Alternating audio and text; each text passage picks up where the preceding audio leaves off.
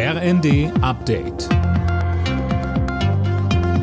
Stündlich neu. Auf den Punkt informiert. Ich bin Dirk Jostes. Guten Morgen. Mit Spannung wird heute die Rede von Kanzler Scholz im Bundestag erwartet. Eine knappe halbe Stunde wird er sich zur aktuellen Haushaltslage äußern.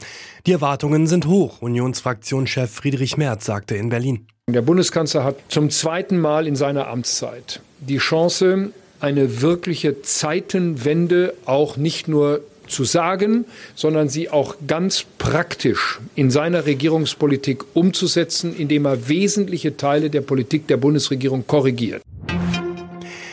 Die Hamas hat am Abend weitere Geiseln freigelassen. Elf Menschen sind in Israel angekommen, unter ihnen sind auch zwei Deutsche. Zuvor haben die Hamas und Israel sich auf eine Verlängerung der Feuerpause um zwei Tage geeinigt.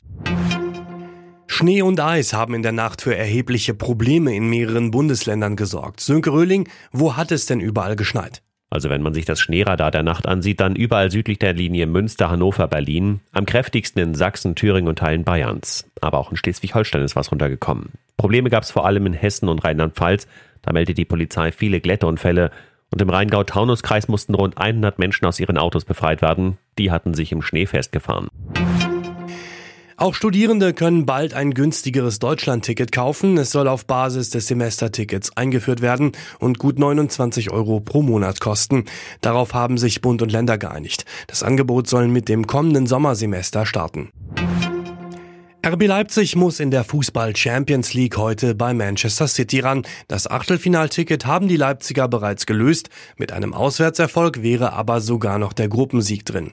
Borussia Dortmund kann mit einem Sieg beim AC Mailand vorzeitig den Sprung in die KO-Runde klarmachen. Beide Spiele beginnen 21 Uhr. Alle Nachrichten auf rnd.de